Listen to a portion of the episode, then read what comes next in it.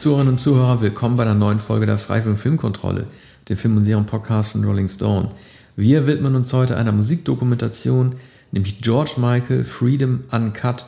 Das ist ein Film, den er selbst gedreht haben soll, noch kurz zu seinem Tod fertiggestellt hat, da sozusagen auch seine erste äh, Filmregie damit darstellt. Er ist ja gestorben am ersten Weihnachtsfeiertag äh, 2016. Ja, das ist auch eine Sache, ähm, weil er diesen Film noch gedreht hat, hört man ihn aus dem Off. Man hört an der Stimme, dass er älter geworden ist. Allerdings ist die zeitliche Einordnung des Off-Kommentars trotzdem nicht immer ganz klar. Also es ist nicht immer direkt zu hören, ob es sich um Archivmaterial handelt oder um tatsächlich die Aufnahmen, die zuletzt von ihm entstanden sind, kurz vor seinem Tod. Es gibt von hinten zu sehen so einen George Michael Stellvertreter, der an so einer Schreibmaschine sitzt und was tippt. Das soll sozusagen so eine, so eine erzählerische äh, oder so eine Bühnenfigur darstellen, die für George Michael da ist. Man sieht ihn nur von hinten, weil der richtige George Michael sich nicht zeigen wollte. Er wollte es wahrscheinlich auch nicht, weil er sich, äh, er hat ja Zeit seines Lebens immer gelitten unter der Vorstellung, er sei zu dick. Er ist am Ende ja auch, als er ähm, dicker Mann auch gestorben, unter anderem auch an einer Fettleber. Er hat äh, jahrelang dagegen gekämpft ne, äh, und hat sich immer, das hat er auch selber in Interviews gesagt, immer als, als der dicke Junge gefühlt in der Schule mal gehänselt wurde und sich vor sich selbst geschämt. Möglicherweise ist das ein Grund, warum man ihn nur hört und nicht sieht in der Doku. Hm. Ich habe den Stellvertreter geglaubt, denn es ist offenbar sein Anwesen. Also es ist eine, eine Art Rotunde, das ist ein, ein, ähm, ein Erker, ein großer Erker, in dem er, oder der Stellvertreter George Michaels, an einer Reiseschreibmaschine in behaglicher Atmosphäre tippt. Eine kleine Schreibmaschine auf einem Holztisch. Und dann äh, liest man dann, äh, man sieht die Typografie, zum Beispiel tippt er dann äh, After the Fame, mhm. geheimnisvoll, und dann kommt, dann kommt äh, Face, also Face ist immer der Wendepunkt mhm. natürlich nach, nach Wham und Careless Whisper kommt dann das Superstar-Tum und ähm, äh, die, die Wendemarke. Also größer wurde er nicht, konnte er nicht werden. Und er behauptet, ähm, dass er auch nicht größer werden wollte. Und ähm, da er ein, ein intelligenter, gescheiter Mensch war, hat er auch erkannt, dass er die Höhen von Michael Jackson, von Madonna, etwa Prince auch nicht erreichen würde. Ähm, was dann dazu führte, dass er drei Jahre später bei Listen Without Prejudice, äh, auch um, um, sich zu schützen und ähm, um Privatheit zu haben, keine Promotion machte. Und das, diese, äh, dieser Abschnitt um 1990 und Listen Without Prejudice nimmt einen großen Teil des Films ein. Wenn immer wieder wenn er immer wieder erklärt, und nicht nur er, sondern auch die Begleitenden, zu denen kommen wir gleich, wenn die Begleitenden, die Befragten erklären, was für ein mutiger Schritt das war, Sony Music Promotion zu verweigern, ja auch keine Rezensionsexemplare zu verschicken und dergleichen. So, und äh, das war in gewisser Weise, ähm, wie man so sagt, kommerzieller Selbstmord. Er, er betont freilich, dass die Platte in einigen Territorien und jedenfalls in England sogar mehr verkauft hat als Face. Ganz gewiss nicht in den USA. Dass man ja, er hatte den amerikanischen USA, das war sein letztes äh, Nummer 1 Album in Amerika und er hatte auch die letzte Nummer, ja, er hatte auch die letzte Nummer 1 Single gehabt mit Praying for Time. Äh, September äh, 1990 war das gewesen.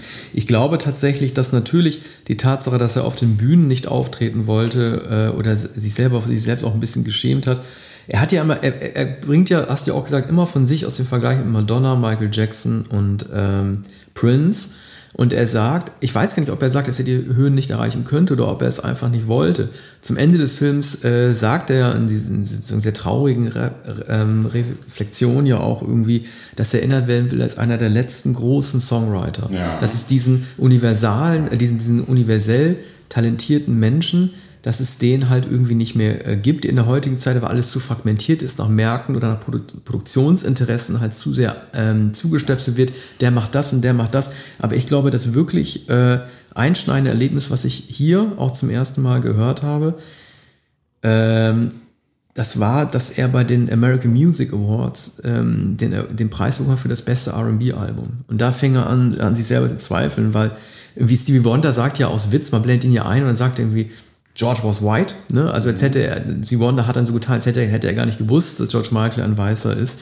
Und das hat George Michael selber als Dancing with the Enemy bezeichnet. Und ich glaube, er hat sich so von sich selber halt dann irgendwie auch geschämt für diesen Preis, obwohl er ihn verdient hat, dass er danach gesagt hat, er müsste irgendwie auch eine Runde zurücktreten.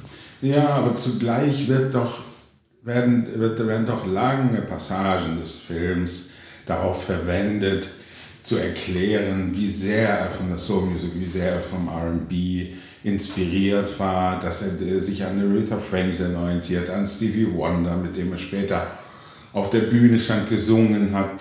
Wonder hat für ihn Klavier gespielt. Wonder äh, verwendet sich hier äh, für ihn. Hat fünf Songs von ihm gecovert, ja, Zeit seines Lebens. Ja, also wahrscheinlich hat er die meisten Songs von Stevie Wonder gecovert, ist mit ihm aufgetreten und, und, und Wonder, der nicht, nicht so oft redet und nicht so, so eloquent ist, äh, der äh, spricht hier geradezu flammend für seine Verhältnisse von George Michael. Es sprechen natürlich andere, Elton John, auch Duettpartner. Ähm, es spricht Ricky Gervais, ein, ein ja, Freund. Ricky, Ricky Gervais hat ja auch wirklich, äh, also ich habe das Gefühl, man hat die, die Interviewpartner auch ausgesucht äh, nach der Kategorie. Also man hat ja nicht ohne Grund äh, Ricky Gervais vor allen Dingen in Bezug auf Wham auch gefragt, weil er dann Witze machen konnte über das Aussehen. Er hat ja irgendwie gesagt, ähm, das war Rap, den die gemacht haben mit Wham, also Wham Rap, Young Guns Go For It. Aber das war, he was dressed like someone from West Side Story. Rap, aber von einem, der aussieht wie, ja. wie von West Side Story oder halt irgendwie, äh, ja. dass es bei Club Tropicana halt auch um den Climate Change geht, dass das gar nicht erkannt wurde, sondern man dachte, das wäre irgendwie so eine Ode an den Pauschalurlaub. Also man hat, glaube ich, die Interviewpartner schon auch danach ausgesucht, was sie halt irgendwie äh, ja. äh, so machen können. Liam Gallagher mit diesem äh, Praying for Time und der Songtitel von John Lennon, äh, Mind Games wird er ja nicht äh, genannt, aber Mind Games war ja ganz eindeutig äh, die mhm. Vorlage für Praying for Time. Und da zeigt man ja auch Liam Gallagher, ähm, die hatte mir irgendwie auch notiert, er sagt, A fucking one ist das, ne? Mhm. Und äh, ne, halt irgendwie, als es darum geht, ähm, ein Song, der sich gegen äh, reiche Menschen richtet, die irgendwie einmal, einmal im Jahr was spenden und denken, sie seien irgendwie Menschen, die sich irgendwie um für die Wohltätigkeit irgendwie einsetzen, dass es halt nicht irgendwie Leute sind, denen man unbedingt vertrauen sollte. Das ist natürlich auch eine, so ein Punkt, den man bei Leben Gallagher irgendwie anschlägt, der sich, anschlägt, der sich natürlich auch als Vertreter der Unterschichtung selber versteht. Das sagt Liam Gallagher? Ja. In seiner Einlassung? Was meinst du jetzt genau? Was, was also in dem Film sagt Liam Gallagher das, der Song handelt davon. Ja, er, er ähm, zitiert ja diese Stelle, äh, Charity is a coat you wear twice ja, a year. Ja, ne? Und dass er halt sagt, irgendwie, das ist im Grunde genommen so, was die Beatles auch gemacht haben, mhm. immer darauf hinzuweisen, halt irgendwie, dass die Reichen sich nicht ausruhen sollen, nur weil sie einmal mit den. Perlen klinkern. Ne? Ja.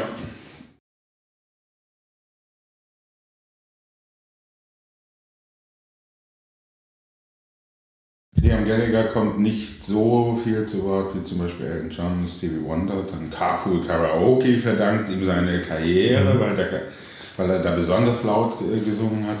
Er hat zuerst den Beleidigten gespielt und sah grummelig aus, schaut aus dem Fenster und beginnt dann lauthals zu singen. Also die Beliebtheit von Carpool Karaoke beruht wohl, das heißt vor allem in den USA war das der Durchbruch beruht vor allem darauf, dass, dass äh, Michael wie in manchen Momenten dann äh, plötzlich ähm, äh, vollkommen aus sich herausging und er kann einfach sehr ja, lustig sein. Auch sehr, ja, natürlich. Ja. Man, man sieht das in anderen früheren Dokumentarfilmen, der sehr gut ist. Ich den, weiß jetzt den Titel nicht. A Different Story.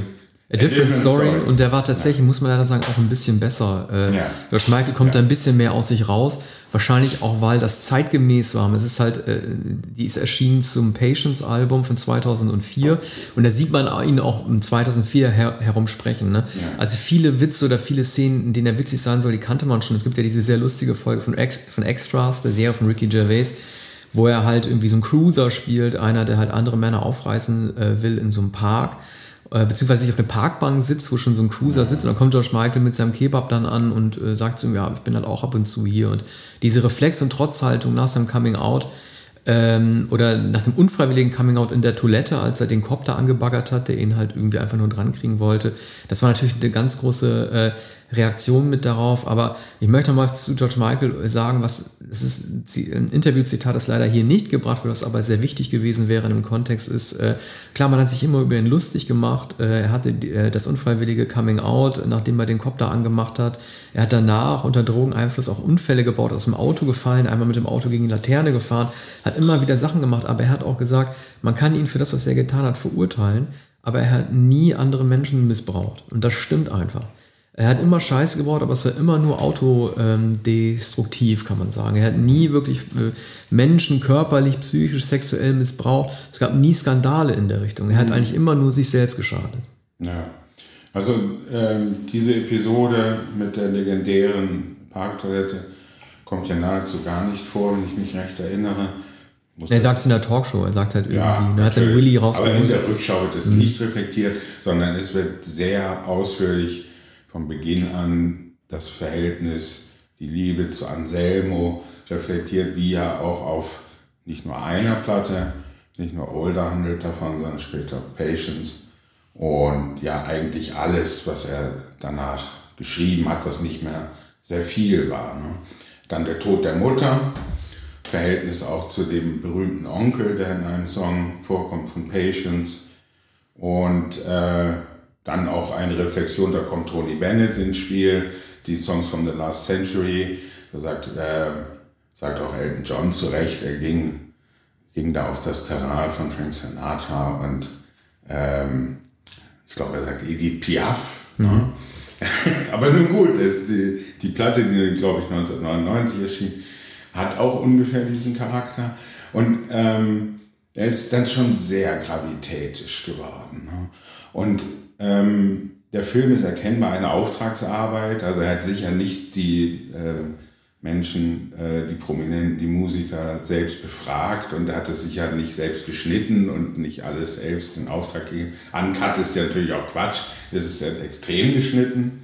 Ja, ich und, glaube, das ist, das ist ja, das, also die Betitelung, die ist nicht so günstig, weil es wird sehr offensiv damit geworben, dass es unveröffentlichte Szenen des Freedom-Videos von 1990 geben soll in dem Clip. Ja. Und das soll das Uncut Na, auch ja. betonen. Aber ich hätte jetzt nicht erkannt, welche das sind.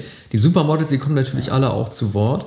Und, ähm, aber sie wirkten immer, also man hat irgendwie schon verstanden, dass sich, also viele schöne Frauen umgeben sich natürlich auch gerne mit schwulen Männern weil die einfach gut miteinander klarkommen. Ne? Das ist auch keine, auch keine sexuelle Dominanzgefahr, die Männer ausüben und so weiter. Aber der ganze, der ganze Aspekt, der wurde um 1990 gar nicht beleuchtet. Das war noch weit, weit, weit vor seinem Coming Out. Ja, und das war auch so erstaunlich nicht, denn das berühmte Foto der fünf Supermodels von äh, Peter Lindbergh oder Peter Lindbergh äh, äh, überstrahlte ja längst alles. Und er hatte das natürlich gesehen, das war auch Vogue, ja. glaube ich, das Titelblatt von Vogue. Er hat sie alle verpflichtet. Die haben sehr gern damit gespielt. Linda Evangelista, mhm. ich glaube Tatjana, Tatjana Patel, Cindy Crawford, Crawford Naomi und, Naomi und äh, die fünfte war... Eben nicht äh, Claudia Schiffer. Ja genau, wer war denn die fünfte noch? Tja. Ja, es kommen, glaube möglicherweise nicht alle zu Wort, aber ich meine, Doch, ich, äh, alle, damit, alle damit wird auch geworben, ja? Christy Turlington war ja, mit dabei. Christy Turlington war noch mit dabei. Ja. Ich frage mich, warum die David Fincher nicht interviewt haben. Der hat den Clip ja gedreht. Das wäre auch mal interessant gewesen. Aber gut, die wollen dann. Wollte wahrscheinlich nicht sprechen oder wie, wie es dann immer heißt aus wegen Terminschwierigkeiten ja. stand er nicht ja. zur Verfügung, wobei George Michael sicher viel Zeit hat, um den Film fertigzustellen. Aber äh, die, die mhm. Musikeinspielungen, wo du sagst, die sind schon interessant. Also Last Christmas wird gar nicht gebracht. Last Christmas ist sein größter Hit, der wird nicht eingespielt. Also auf die Episode wird komplett verzichtet. Und wenig Careless Whisper. Das Saxophon-Solo fehlt. Mhm. Es wird, der Song wird gebracht, aber die weltbekannte Saxophonmelodie fehlt ja. überhaupt. Ne? Wir haben uns auch schon unterhalten, äh, die Nachlassverwalter von George Michael sind ja nicht dafür bekannt, möglichst viele Perlen auszugraben auf den ganzen Reissue-Boxen, sondern vor allen Dingen bereits vorhandene Remixe hinzuzufügen. Und das ist doch erstaunlich, wenn man diesen Film sieht, wie viele Instrumentalfassungen, die gut anzuhören sind oder Alternativversionen es in diesem Film zu hören gibt, die noch nicht auf Platte erschienen sind. Das ist fast schon ärgerlich. Es gibt also schöne Background-Musik dort von Instrumentalfassungen seiner Stücke. Ich sage nur halt irgendwie, äh, was habe ich mir da alles hier notiert? Ganz viele Sachen. Also Something to Save, eine Instrumentalversion. Es gibt Waiting for the Day Reprise, also von der Listen with the Prejudice-Platte, das hier als Unplugged-Version ähm, äh, von 96 gebracht wird, was auf der originalen Unplugged nicht mit drauf ist. Also ja, hier ist auch viel liegen geblieben oder hier wird erstmals viel gebracht, was die Nachlassverwalter für die Deluxe-Edition einfach nicht verwenden. Mhm. Allerdings dann nicht, äh, nicht so gut eingeführt. Ne? Also aller, das allermeiste sind Schnipsel, die zwischen die Interviews äh, und eben ja keine Inter kaum Interviews mit George Michael, also kaum reflektierende, man, man hört die Stimme aus dem Off, eine erzählende Stimme. Und das ist naturgemäß eine sehr ruhige, reflektierende Stimme. Ne? Ähm, eine sehr ernste, auch lamoyante Stimme. Ne?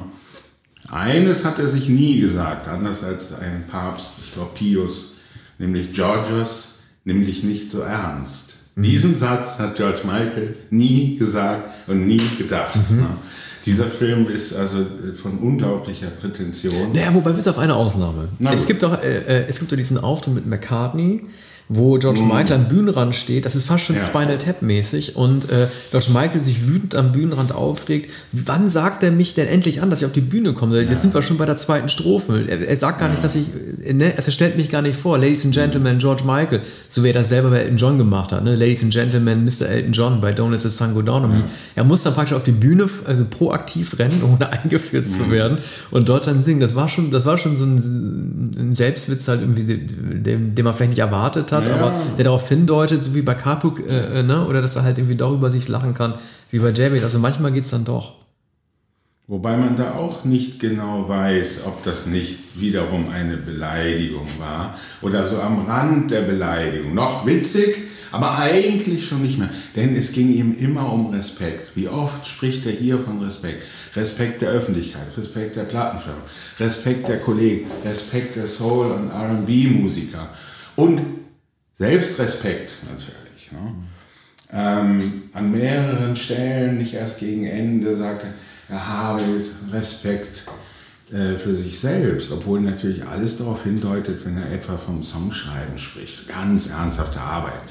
Seine Arbeit im Studio, die wird viel zu wenig gebracht. Ist nach, ja. Viel, also bei Jesus ja. to a Child sieht man auch mal am Bass und ja, solche Sachen, genau. aber der kreative Prozess wird eigentlich gar nicht beleuchtet. Aber er, er erklärt das einmal, ich mache das sehr komisch im Studio, und dann erklärt er auch so ein Keyboard-Motiv und dann die Gitarre. Ich glaube, das ist diese Passage mhm. Jesus to a Child, wie das entstanden ist. Das war sicher auch so, daran kann er sich gut erinnern. Und dann, dann sagt er, und wenn ich anfange zu singen, dann muss das Studio dunkel sein, alle müssen rausgehen. Und dann kommt ein Bewusstseinsstrom und äh, äh, die Menschen würden sich wundern, wenn sie hören würden, was dann aus mir herauskommt. Da wird erstmal ein Unsinnstext, also äh, Speaking in Tongues. Scrambled ne? Eggs, ja. ne? Und, äh, von anderen Musikern weiß man das auch, da wird erstmal ein Fantasietext äh, drüber gelegt. So, und dann, äh, der Bewusstseinsstrom hat dann Jesus to a Child gefunden, hat gesagt, ja, das ist Jesus und das, das ist das Kind. Ne? Und dann, dann, dann bei diesem Song äh, erläutert er das genau, wie das entstanden ist, Stream of Consciousness und aus dem Unbewussten sozusagen äh, hervorgebrochen. Ne? Ja, aber weißt du, diese biografischen Bezüge, ne, wo du es erwähnst, die kommen leider viel zu selten. Also äh, das ist ein Song, wo du eine Ursache-Wirkung hast. Der Partner ist gestorben, er weiß nicht, was er machen soll, er fängt an zu kiffen, dann stirbt Antonio Carlos Jobim und dann geht er ins Studio und macht diesen Song für Anselmo. Äh, ein Lied wie Praying for Time, das noch mein Liebstes ist von ihm, das äh, hat er damals, das war in einer anderen Dokumentation gesagt, er hat das aus, aus einer Drucksituation äh, herausgeschrieben, weil er gesagt hat, jeder Popstar müsse auch mal ein Lied schreiben, das an das Gewissen äh, appelliert und darum halt Reichtum gerecht zu verteilen. Das ist einfach auch der Job. Das war ein bisschen wie so eine interne Auftragsarbeit oder eine Auftragsarbeit, die ihm nie einer gestellt hat. Bei Jesus to a Child wird äh, zum einzigen Mal während der gesamten Doku auch gezeigt, was halt irgendwie ein Trauerfall ihm auslösen kann und wie daraus ein kreativer Prozess dann entsteht, der wirklich auch äh, dann, dann auch mit ihm zu tun hat. Das ist übrigens auch eine sehr gute äh, Regie, die an dieser Stelle oder kurz vor gezeigt wird. Es wird irgendwie, als er in Rio ist, so ein Billboard gezeigt, so ein Werbeplakat, wo drauf steht, äh, Jesus is coming soon. Und das passiert dann ja wirklich. Zwei Jahre später stirbt Anselmo ja an AIDS und es gibt den Song Jesus to a Child, diesen Songtitel. Das ist ein guter, ein, äh, ein guter ein, ähm, ein Einwurf halt. Ne? George Michael sagt ja, und das war ein Satz, der auch bei mir hängen geblieben ist, It's hard to be proud of your sexuality if it hasn't brought you any joy. Und das stimmt ja auch. Ne? Und äh, er hat ja sehr viel später, jetzt erst ab Outside, was ja nochmal zwei Jahre nach oder war überhaupt erst zu sich gefunden, um das öffentlich zu machen. Ähm, bei welcher Gelegenheit? Naja, Outside, ne? die Single, weil Ach, die jetzt Outside, den Kopf ja. geht. Ne? Also äh, als 96 Older erschien, Ja. man konnte anhand der Songtexte, die waren ja geschlechtslos geschrieben. Ne? Ja. Da ging es nicht um Boy oder Man. Ne? Das, ne? Er singt ja einmal Horny Cowboy, das singt er in American Angel von Patience. Da adressiert er dann erstmal offiziell einen Mann. Das Ja. war damals Kenny Goss. Äh, aber äh, wenn du dir Older anhörst, ist nicht klar, ob er für eine Frau oder für einen Mann singt. Ja, das ist wahr. Ähm, nach dem Tod von, von Freddie Mercury hat er natürlich sein, sein Leben noch einmal überdacht oder das wird hier auch thematisiert, natürlich das, das Tribute-Konzert, an dem er teilgenommen hat, da auch mit, mit einem höchsten Anspruch. Ne? Ähm, wie immer auch das, das Singen wollte Freddie Mercury nahe kommen. Man sieht dann auch am Bühnenrand da David Bowie und andere, die sagen, Ja. man, man, Anerkennend. ja, Nicken. der auch klatscht, äh, ne, aufmunternd. äh, Aber der wahrscheinlich auch denkt, da, ob ich diese Höhen des Gesangs noch erklimme und ob ich Freddie Mercury so nahe komme mit meinem Gesang. Also da, da sieht man in manchen, auch weniger bei Elton John, aber doch bei, bei einigen, die, die mit ihm gesungen haben und äh, kaum jemand hat so viele Duette aufgenommen so gern. Äh, bei einigen Großkopferten sieht man doch auch immer den Gedanken, äh, bin ich min mindestens so eindrucksvoll wie George Michael selbst. Ne? Und schon auch der Versuch, dass sie je einander gegen ähm, über, einander übertreffen. Und, ähm, und, und Michael selbst hatte ja auch offenbar immer den Ehrgeiz, ähm, so konkurrierend aufzuteilen. Also einerseits zusammenarbeiten und den Künstler zu würdigen, aber immer auch zu zeigen, ich bin auf der Höhe von Stevie Wonder und von Elton John und von Paul McCartney ne?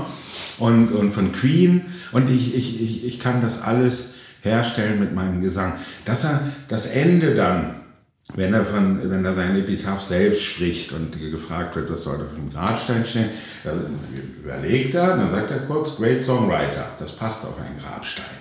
Aber dann hält er einen langen, langen Vortrag. Einen so großen Grabstein gibt es nirgendwo. Ne?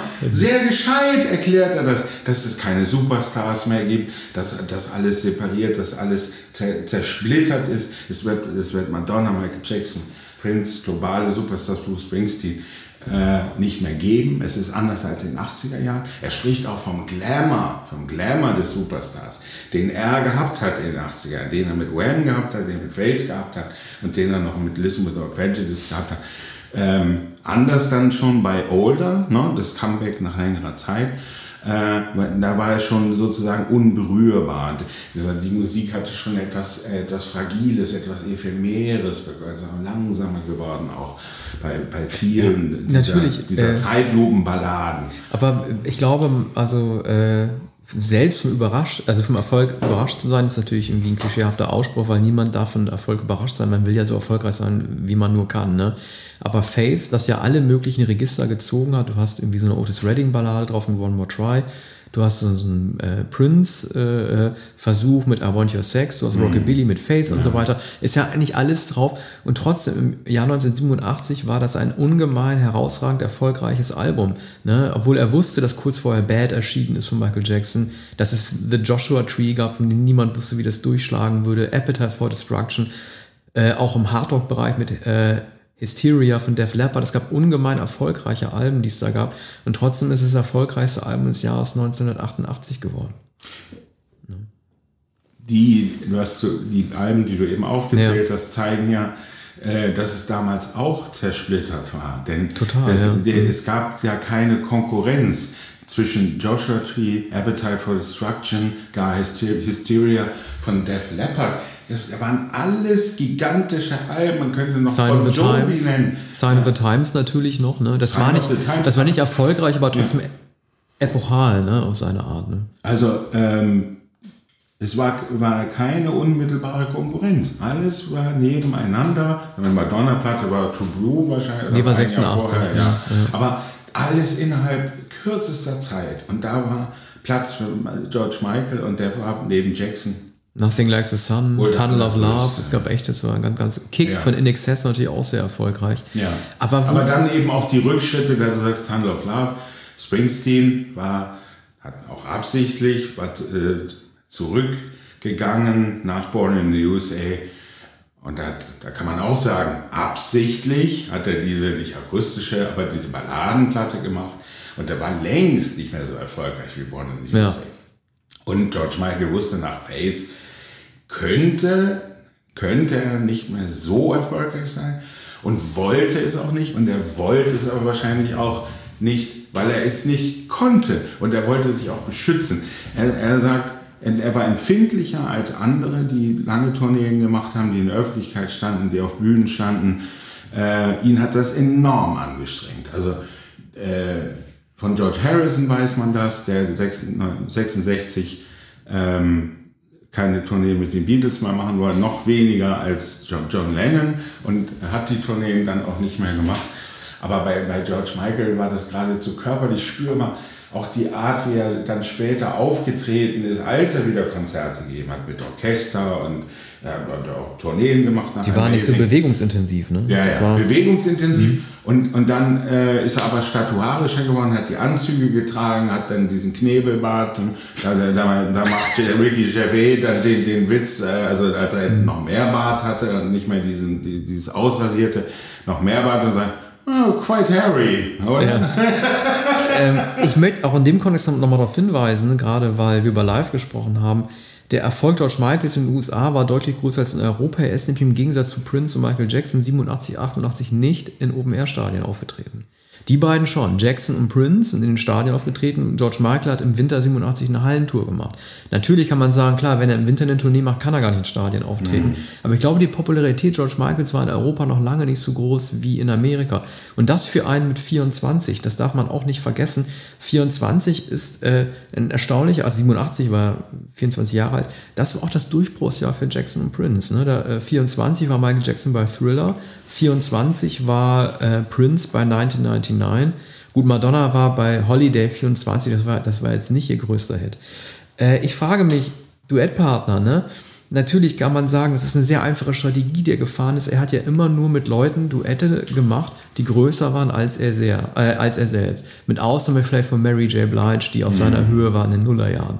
Aber ansonsten, Elton John, Aretha Franklin, mit der er gesungen hat, er hat ja immer, äh, er hat immer geguckt, dass es Leute sind, von denen er lernen kann oder deren Ruhm er auch für sich nutzen kann. Gar nicht jetzt mit böser Absicht, aber er wollte natürlich immer nach oben gucken statt nach unten. Ja.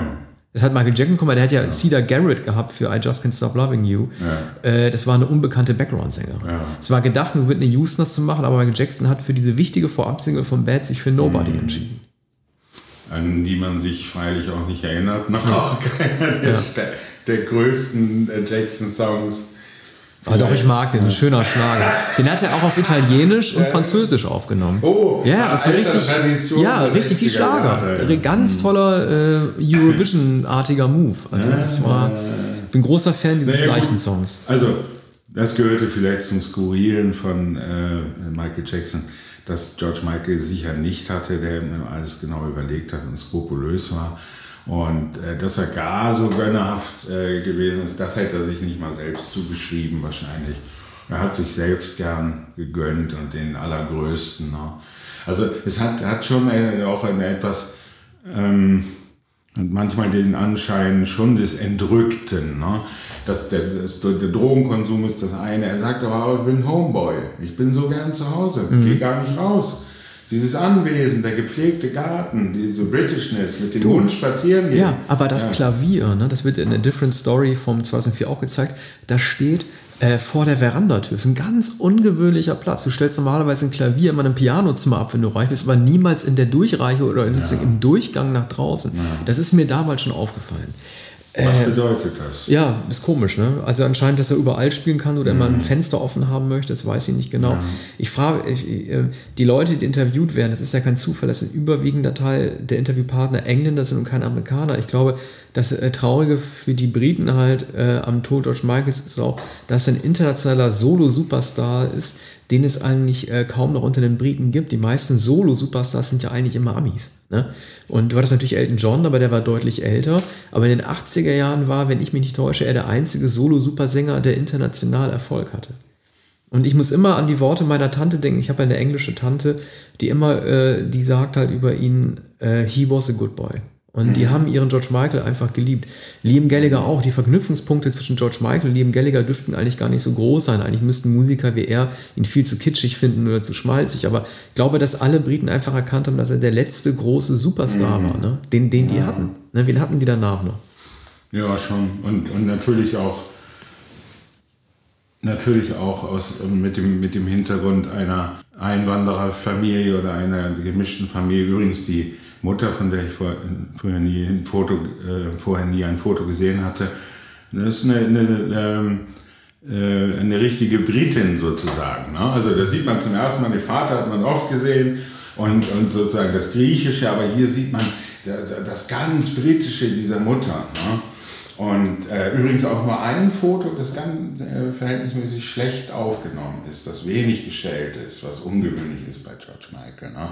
wo er freilich auch noch jünger ist, aber trotzdem, ja, er hat, äh, hat er nahezu alles gestellt. Es gibt auch hier nur, fast nur gestellte Fotos. Mhm. Er wollte sogar auf der Bühne noch alles kontrollieren, ne? ja. was ja auch äh, naturgemäß schwierig ist, aber die Choreografien seiner späten Konzerte, Symphonica und das sieht man auch in dem anderen Dokumentarfilm.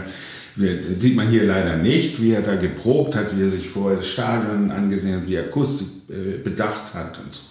Und so ganz akribischer, empfindlicher, idiosynkratischer ähm, Künstler. Ja, hat aber auch viel weglassen in, äh, in seiner Regie. Also Wham in China, ich glaube, Wham waren ja die ersten mm. Künstler, Westkünstler, die in China auftreten durften kommt gar nicht vor. Es gibt auch keine Betonung seines missratenen, äh, wahrscheinlich deshalb wird es auch nicht gebracht sein, seines missratenen Auftritts bei den Olympischen Spielen mhm. äh, in London, bei den Sommerspielen, mhm. war er einer der wenigen Solokünstler. Er hat ja damals entschieden, anstatt irgendwie äh, London zu huldigen oder generell seine Popmusik zu zelebrieren, hat er einfach seine neue Single vorgestellt, in der ja. es um eine Nahtoderfahrung geht, was er zu Olympia überhaupt mhm. nicht gebracht hat. Hat er vielleicht auch deswegen Wel welche, Welcher Song war das? White Light. Ja. Aber die hätten ja zum Beispiel auch Andrew Ridgely mal interviewen können. Der hat ja, ja auch gefehlt. Wahrscheinlich, weiß nicht, wie das Verhältnis zwischen denen. Ja, genau. Nicht. Ja. Also ja, Wham geht auch ganz schnell vorüber. In den ersten fünf oder sieben Minuten geht mhm. Wham vorüber. Und ich, äh, ich kann mich erinnern, den Ausschnitt von Club Tropicana, also mhm. der, Pool und, und den Luftmantratze, übrigens im Video, das ich damals immer sehr gerne gesehen habe. Mhm. Und ähm, auch ein Song, den ich sehr geschätzt habe. Ne? Also während Wham ja. also als Teenie-Bopper galten, äh, dachte ich schon, das ist ja von der ersten Platte, ja. glaube ich, einer der frühen Singles. Mhm. Das ist der beste Wham-Song. Das ist äh, ein sehr, sehr guter äh, Song. Das ist wie so Fisty-Pop. Also im Grunde genommen, wie, mhm. also Everything She Wants wird jetzt zum Glück gebracht. Mhm. Freedom fehlt, also das erste Freedom, das Wham ja. Freedom fehlt und wie gesagt Last Christmas, äh, Bad Boys, es gibt so einige Sachen, mhm. die George Michael anscheinend nicht mehr erwähnt haben möchte. Ja, die auch tatsächlich nicht mehr zu seiner Vorstellung von Songwriting passten. Ne? Ähm, und sicher, das, was Andrew Ridgely etwa in seiner Biografie erzählt hat, das möchte, äh, äh wollte äh, Michael auch vor Jahren, das, das muss ja um 2014, 15 gewesen sein, das, da gab es diese Autobiografie übrigens noch gar nicht von Andrew Ridgely. Äh, das, das wollte er sicher nicht hören. Und die, die Erinnerung daran, unter anderem, wie, wie exzessiv oder so wie fanatisch George Michael die Charts studiert hat. In, wenn, wenn er auf Tournee war, hat er sich alle Zeitschriften kommen lassen und hat in Japan und in Australien, hat jeden Tag die Charts studiert. Hätte ich aber auch gemacht. Ja, natürlich. Das ist ja nicht verwerflich. Aber Ridgely schildert das ganz genau und er weiß es ja. Er war ja immer in denselben Hotels und da wann immer ich reinkam, ne, saß er mit dem Croissant und hatte schon wieder die, die Charts warm. Und das wollte Michael nicht so gern hören. Ne? Die spätere Konzeption des äh, zurückgezogen lebenden ähm, ähm, entrückten Künstlers passt nicht dazu, dass er natürlich damals vor allem Kontrollfreak war, mit dem überragenden Talent eben im Kinderzimmer Careless Whisper geschrieben zu haben, und zwar mit 17. Ja, warum ja. zeigen die sowas nicht? Ja. Äh, ne? Also gut, es, gibt, es gibt keine VHS-Aufnahme, ja klar, die gibt es nicht und so weiter, mhm. aber zumindest mal irgendwie so ein Demo einzuspielen von Careless Whisper, auch ja. die Saxophon-Melodie, ob er die meinetwegen auf dem Piano zum ersten Mal gespielt hat oder ob er selber mal Saxophon ja. versucht hat zu spielen. Das wäre mal interessant gewesen, weil das der, der Wunderkind-Aspekt, ne? Mhm. den Song mit 17 zu schreiben oder die erste Single Wham Rap, ne? die kam 82, da war er 19 und den Song hat er auch selber mhm. geschrieben, mit diesem etwas affigen Rap natürlich. Ne? Aber all die ganzen Hits, Er hat einen Großteil, äh, bei Everything She Wants war er 21. Ne? Das sind einfach mhm. großartige Stücke, Perlen für die Ewigkeit, wie man jetzt äh, Gätchenmäßig sagen würde. Und die hat er einfach schon sehr, sehr früh gemacht und das ist nie wirklich so. Guck mal, viele sagen ja, dass er mit Older ein super Album gemacht hat, aber fast schon äh, ausgebrannt gewesen ist damit. Da war er 33. Das ist eigentlich mhm. kein Alter. Ja, ja ähm, das es kam dann noch Amazing und das war ja, kann man sagen, die letzte Platte. Äh, Amazing war von Patience, ja. Oh, ich bin ja, auch Patience-Fan. Also Patience. Ja. Patience also ist ein, Patience mit der Single. Tolle Platte auch mal. Vielleicht, vielleicht sind zu lang, manche Stücke auch zu lang und man hätte vielleicht das Ganze von 14 auf 10 runtertrimmen können. Aber mhm. er hat keine einzige, man muss man auch mal sagen, ne, in seiner Diskografie kein einziges schlechtes Album. Mhm. Jedes Album ist gut, sogar die Wham-Alben. Und er hat auch nicht zu viele Platten gemacht, er hat sich nicht ausverkauft. Aber nun, ähm, er ist nicht sehr alt geworden. Du sagtest, äh, zu den Todesursachen zählte eine, eine verfettete Leber. Ja, es gibt drei Ursachen, aber, äh, die aber alle mit, mhm. mit, also einmal die verfettete Leber, dann ein, ein Herzproblem, was damit in, in Verbindung steht. Das ist der aktuelle Todesursachenstand. Na, man hat ja jahrelang auch gerätselt, was ist denn da eigentlich passiert? Hat er Suizid begangen? Und das weiß man ja alles nicht. Ne? Und äh, möglicherweise Heroin oder äh, das ist nicht die das, das zählt nicht als offizielle Todesursache. Ich muss nochmal nachlesen. Es ist jetzt ein bisschen, es ist nicht Halbwissen, weil das mit der verfetteten Leber stimmt. Ne? Das ist sozusagen die Arztdiagnose, die manche auch wochenlang warten müssen auf den medizinischen Befund, auf den Obduktionsbericht. Alle wollten ja wissen, was ist denn da passiert. Ja. Ne? Und viele dachten, wenn er Last Christmas stirbt, also am 25. Dezember, muss das ein Suizid gewesen sein. Mhm. Aber diese Theorie hat sich nicht bewahrheitet. Mhm. Ein Krankheitsbild gehabt einfach. Es war von allen zu viel, der sie zugemutet hat. Ja. ja. Und er soll doch noch zur Dorfapotheke gefahren sein ja? am Vortag, glaube ich. Ah, das weiß ich nicht. Mhm. Ich meine, unter den vielen, vielen Nachrichten war auch diese Beobachtung, man, man habe im Dorf gesehen, dass er noch am, am äh, Heiligabend mhm. zur Apotheke gefahren sei. Aber nun, das ist ja alles möglich, denn ähm, er hat ja ein Weihnachtsfest vorbereitet, ne? er hat da gelebt in dem Dorf und dann hat, sie, hat sich äh, gefreut auf, auf, diese Tage sehr wahrscheinlich und ähm, hatte keinen Grund äh, anzunehmen, dass ihm etwas passieren würde. Es sei denn, es wäre Selbstmord gewesen, aber das wurde ja offenbar ausgeschlossen. Ja. Also es gibt ein Testament, ne? das ja. äh, macht man auch erst ab einem bestimmten Alter oder wenn es bestimmte Befürchtungen gibt oder Anlässe in dem ja äh, seine ganze Familie drin äh, berücksichtigt wird, also alle, die damals noch gelebt haben, aber seine beiden Ex-Partner, äh, Fadi Favas und Kenny Goss, nicht. Also gerade sein aktueller auch nicht, der, der ihn gefunden hat, der wurde vom Testament nicht äh, berücksichtigt, was ich auch irgendwie schräg finde, weil es mhm. galt irgendwie nicht so, als gäbe es eine Krise. Seine Schwester, ich glaube, die hieß Melanie, äh, ist zwei Jahre später gestorben am selben Tag. Aber ich glaube, ich glaube, nein, ich glaube, dass, oh, jetzt, ich will es nicht böse erzählen, aber ich glaube, das war Suizid. Das weiß ich nicht. Auf jeden Fall ist sie halt zwei Jahre oder drei Jahre später auch am 25. Dezember gestorben. Wir schauen es nach und ja. äh, tra tragen es nach. Wir müssen, müssen noch einen zweiten Teil machen über die Rezeption dieses Films, wenn er dann für einige Tage ins Kino kommt und ja. dann anschließend hoffentlich bei Netflix, Amazon, an, bei anderen Anbietern zu sehen sein wird, vielleicht sogar im Fernsehen. Ähm, ist natürlich ein sehr stilisierter Film, weil der Auftraggeber der Künstler selbst war. Ja, und Freedom passt als Titel ja auch nicht wirklich. Ne? Nein. Freedom als Titel. Er hat ja keine ja, Freiheit gehabt. Mhm. Also, ja, ja, gut, aber das war ja war wohl ja seine schon früh äh, seine Vorstellung, äh, seine Fantasie, sein, sein, sein Traum, ne? den er nun wahrlich nicht erreicht hat oder nur in manchen Momenten. Man, man spürt eigentlich immer die Melancholie, dass die Freiheit, die er besungen hat, nie galt für ihn. Er hat es nie erreicht. Er hat mhm. es nicht erreicht als Außenseiter in England, er hat es als Schüler nicht erreicht, er hat es als Popstar nicht erreicht und er hat es am Ende als Großkünstler nicht erreicht. Das ist die Sache, die ich nicht verstehe. Vielleicht kennst du dich damit besser aus. Er sagt ja, er hat ja auch ein Statement vorgelesen, nachdem er gegen Sony verloren hat. Ja. Da hat er gesagt, das kann nicht sein, dass man als Teenager einen Vertrag unterschreibt du dich zum Sklaven machst. Man zeigt ja auch Prince kurz, der ja auch dieses Problem gehabt hat mit Warner Music und sich Sklave auf die Wange gemalt hat.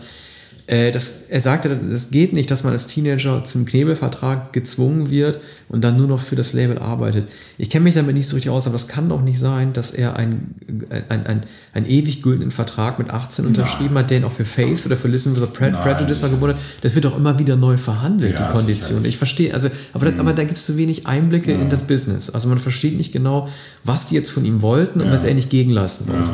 Aber nun, da muss man die Künstlerseele, man, man kann sie nicht begreifen, aber man kann nur sagen, es gibt die Künstlerseele, die war bei Prince so, die war bei George Michael so, war bei Michael Jackson so. Ähm, die, diese unglaubliche äh, Übertreibung. Und da war eben, war George Michael eben nicht präzise, da war er nicht akribisch, da hat er nicht genau erklärt, was Sache ist, sondern da hat er gesagt, ich bin, so wie Prince, ich, bin nicht, ich will nicht Sklave sein. Und George Michael hat gesagt, ich mache da keine Promotion, ich arbeite nicht für das Label. So. Also da ist eine, natürlich auch eine gewisse Hybris, denn die Plattform hat ja sehr viel für ihn getan. Also Wham war sofort, war ja ganz schnell wieder vorbei und dann haben sie die Solo-Karriere ermöglicht und alle haben Millionen und Milliarden verdient. Ne? Aber vor Listen Without Prejudice äh, fand er dann... Äh, das solle so nicht mehr sein. Ne? Die gingen ihm alle auf die Nerven.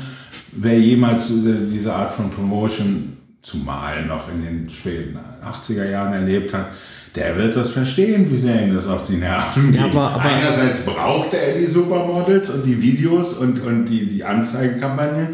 Und andererseits dachte er, das ist doch meiner nicht würdig. Und wer ein solches, allein so ein Plattencover wie Listen Without Prejudice macht, der bewegt sich doch in ganz anderen Kategorien als die Popmusik jener, jener Zeit.